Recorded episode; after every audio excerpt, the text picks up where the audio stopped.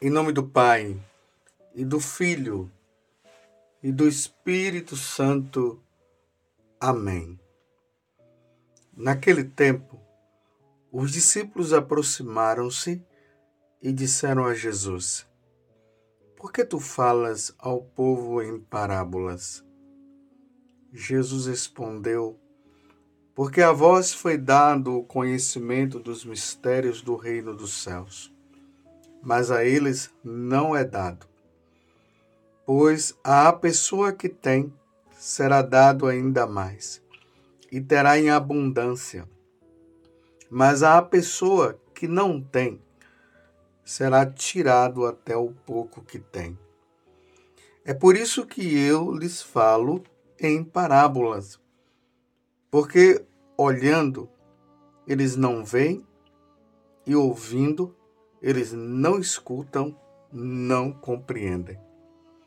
Deste modo se cumpre neles a profecia de Isaías. Havereis de ouvir sem nada entender. Havereis de olhar sem nada ver porque o coração deste povo se tornou insensível.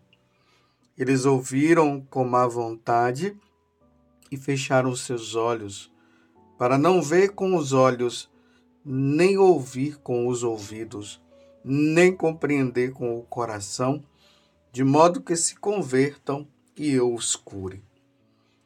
Felizes sois vós, porque vossos olhos veem e vossos ouvidos ouvem em verdade vos digo, muitos profetas e justos desejaram ver o que vedes e não viram. Desejaram ouvir o que ouvis e não ouviram. Palavra da salvação. Glória a vós, Senhor. Meus irmãos e minhas irmãs, estamos no Evangelho de São Mateus, capítulo 13, do versículo 10 até o 17, onde nós estamos ouvindo Jesus contando parábolas. É interessante que quando Jesus ele começa a falar em parábolas, não é somente porque ele quer contar historinhas para as pessoas, através daquelas histórias, eles ficarem assim atentos. Também. Mas o que está por trás de, todo, de tudo isso é, um, é o contexto. O contexto é as autoridades religiosas do tempo de Jesus estão tramando, estão fazendo de tudo para pegar Jesus em alguma situação. O cerco para Jesus está apertando cada vez mais. Então Jesus começou a usar também esse método. Ele conta uma história baseado em fatos da vida cotidiana das pessoas, por isso a parábola da semente, a parábola do joio, porque o povo estava bem nutrido dessas coisas. E a partir dali ele vai contando essas parábolas para que eles pudessem tirar um ensinamento.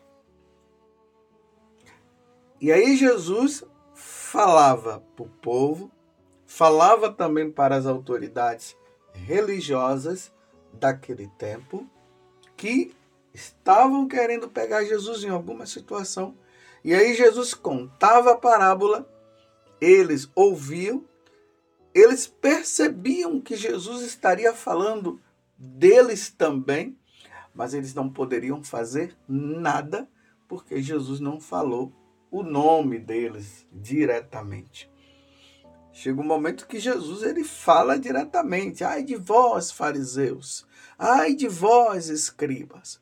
Mas nesse momento que está se aproximando também o tempo de Jesus ser preso, ele começa a falar em parábolas. Você está entendendo Por isso que quando os discípulos Jesus, é, perguntam a Jesus, por que tu falas ao povo em parábolas? É importante aqui notar uma coisa. Ao povo, Jesus está falando em parábolas, mas quando estava com os discípulos, eles explicavam. Ou melhor, Jesus explicava para tirar qualquer dúvida deles em relação ao que estava sendo falado. Aí Jesus responde: Porque a vós foi dado o conhecimento dos mistérios do reino dos céus, mas a eles não é dado. A eles quem? As autoridades que estavam querendo perseguir Jesus, porque eles tinham um coração fechado. Eles não queriam abrir o coração. Parábola, ela também desperta uma curiosidade para depois a pessoa ficar raciocinando, pensando o que é que ele quis dizer, e aí eles vão chegando a uma conclusão. Aí Jesus continua. É por isso que eu vos falo em parábolas, porque olhando eles não veem e ouvindo eles não escutam e nem compreendem. Deste modo, se cumpre nele a profecia de Isaías. Aqui é importantíssimo o que Jesus vai dizer agora.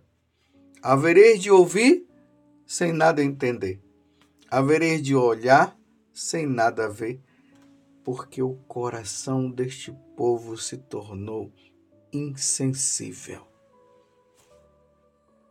Agora eu trago isso para a nossa vida, meus irmãos. É assim que o mundo está. Infelizmente, é assim que o mundo está.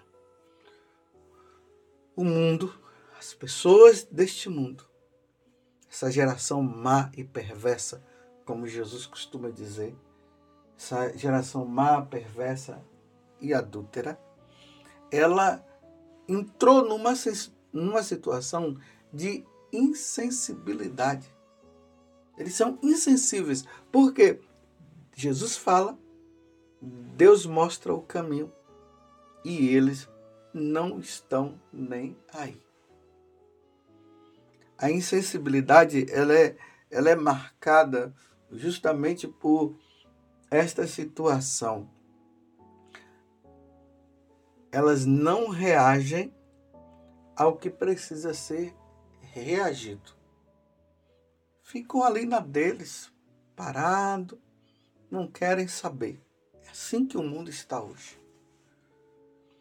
Vou dar um exemplo para você entender a questão da insensibilidade e, das pessoas que não querem reagir ao que Deus está falando. Uma vez eu estava vendo um filme desses filmes policiais.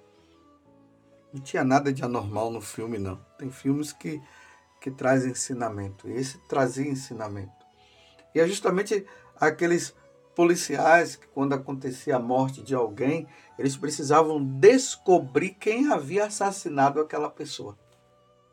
Mas como? Como chegar até eh, aquela pessoa que assassinou se eles não tinham nenhum dados? Então eles vão procurando daqui, vão procurando dali. E tem sempre um momento que passa a pessoa que foi morta e ali eles estão fazendo, né? É, observando, vendo as coisas e tudo mais. E é interessante que o, o, o, a pessoa que estava ali morta, porque é só o corpo, porque a alma ela saiu do corpo. Então a pessoa ela, ela, ela não pensa, ela não fala, ela não reage. Então eles poderiam fazer qualquer coisa. Por exemplo, fazer um corte. Não mexia. Dar um tapa no rosto. Não mexia. Jogava para cima, se tivesse de jogar. Caía no chão Nada. Reação nenhuma. É assim que o mundo está. As pessoas estão mortas. Elas estão mortas para as coisas que são referentes a Deus. Deus fala, Deus mostra e a pessoa não está nem aí. Mas reagem às coisas do mundo.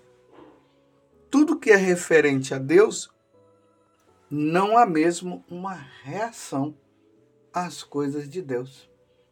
Se Deus fala para viver os mandamentos, a pessoa não quer viver os mandamentos. Se Deus chama para viver os sacramentos, a pessoa não quer viver os sacramentos. Se Deus diz fuja do pecado, a pessoa não foge do pecado.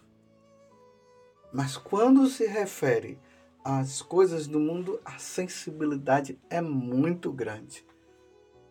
Você vê que há uma abertura ao pecado, há uma abertura do coração do ser humano à ofensa a Deus. Por isso que é um povo insensível. Recentemente, vou dar um exemplo para vocês perceberem melhor. Recentemente, uma mulher veio conversar comigo, dizendo do problema que ela estava vivendo no matrimônio. Que ela não é casada na igreja, mas ela e o esposo até que rezam tudo, mas é, precisaria ver essa, essa situação. No momento eu me senti sensibilizado e eu disse para a mulher: faz o seguinte, chama lá o seu companheiro, porque não é esposo, é, e vem aqui para nós conversarmos. E marquei ali o horário, disse se vocês não aparecerem neste horário, significa que, no caso, seu companheiro não quis saber. Eu disse, será que se a senhora chamar, ele vem? Ela disse, ah, vem. Ele é de igreja? É de igreja, sim. Mas ele não quer casar na igreja. E e não existe nada que impeça o casamento, porque eu perguntei para ela: existe algum impedimento? Não. Ele veio de um outro casamento? Não, ele não veio de um outro casamento. E a senhora também não. Nós já convivemos há mais de 20 anos.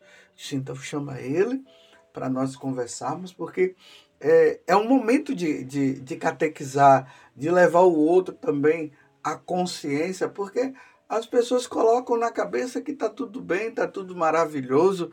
Tem aqueles que dizem assim: ah, não, mas de repente vai casar, dá problema. Tem pessoas que, infelizmente, tem pessoas que pensam dessa forma. Então eu marquei. Fui para lá, esperei. Não chegaram, não voltaram significa que a mulher falou com ele e ele não quis vir. Interessante que ele disse que estava indo para rezar o texto da misericórdia. Não, eu quero rezar o texto da misericórdia. As pessoas rezam, fazem tudo, mas na hora que é para mudar de vida, não querem mudar de vida. Se estaciona você vê como é a ação do demônio? O demônio amarra essas pessoas, iludindo, não permitindo que elas abram o coração. É o que Jesus está dizendo aqui. Elas ouvem, mas não querem ouvir. Elas veem, mas elas não querem enxergar. É isso que acontece. E nosso Senhor está fazendo de tudo para trazer de volta, mas as pessoas não querem, não querem, porque se tornaram insensíveis.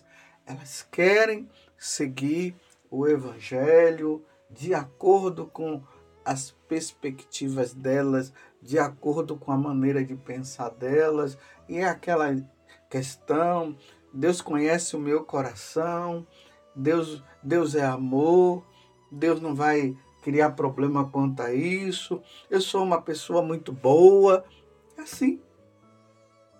É uma pessoa muito boa, mas está ofendendo a Deus porque está vivendo um tipo de relacionamento que Deus não permite. esse relacionamento entre um homem e uma mulher, é preciso que aconteça dentro do sacramento do matrimônio. E eu deixei claro para a mulher: olha, se vocês não resolverem essa situação, vocês estão colocando em perigo a salvação de vocês. O primeiro que morre não se salva, não, porque estão na desobediência.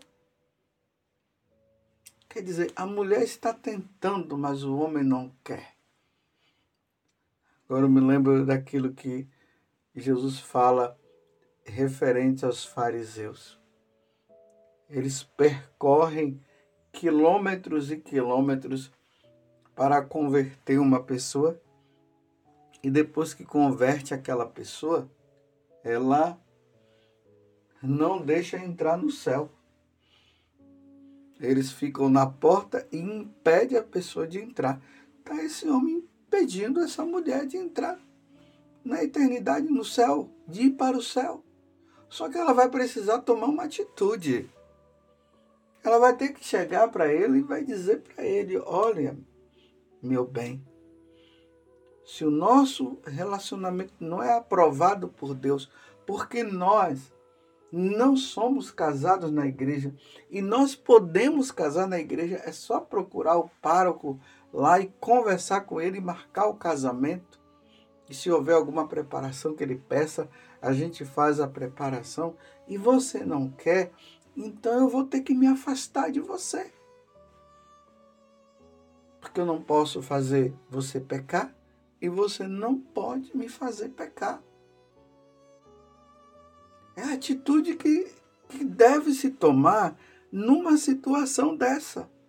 Porque há uma insensibilidade por parte do outro. E sabe lá o que é que ele colocou na cabeça. Mas, no entanto, reza o texto da misericórdia, vai na missa. Agora, se vai na missa, se reza o texto da misericórdia, reza o texto de Nossa Senhora, mas por que, que não quer resolver essa questão que está colocando em xeque-mate a salvação dele? Por quê? Só pode estar enrolado no chale da doida uma pessoa que me falava que na cidade dela tinha um, uma mulher que ela tinha um chale e essa mulher era doida.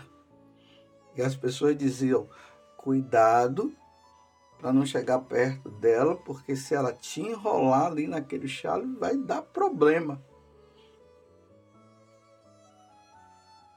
Enrolado no chale do demônio. E o demônio não tira porque a pessoa não quer sair, infelizmente, da situação.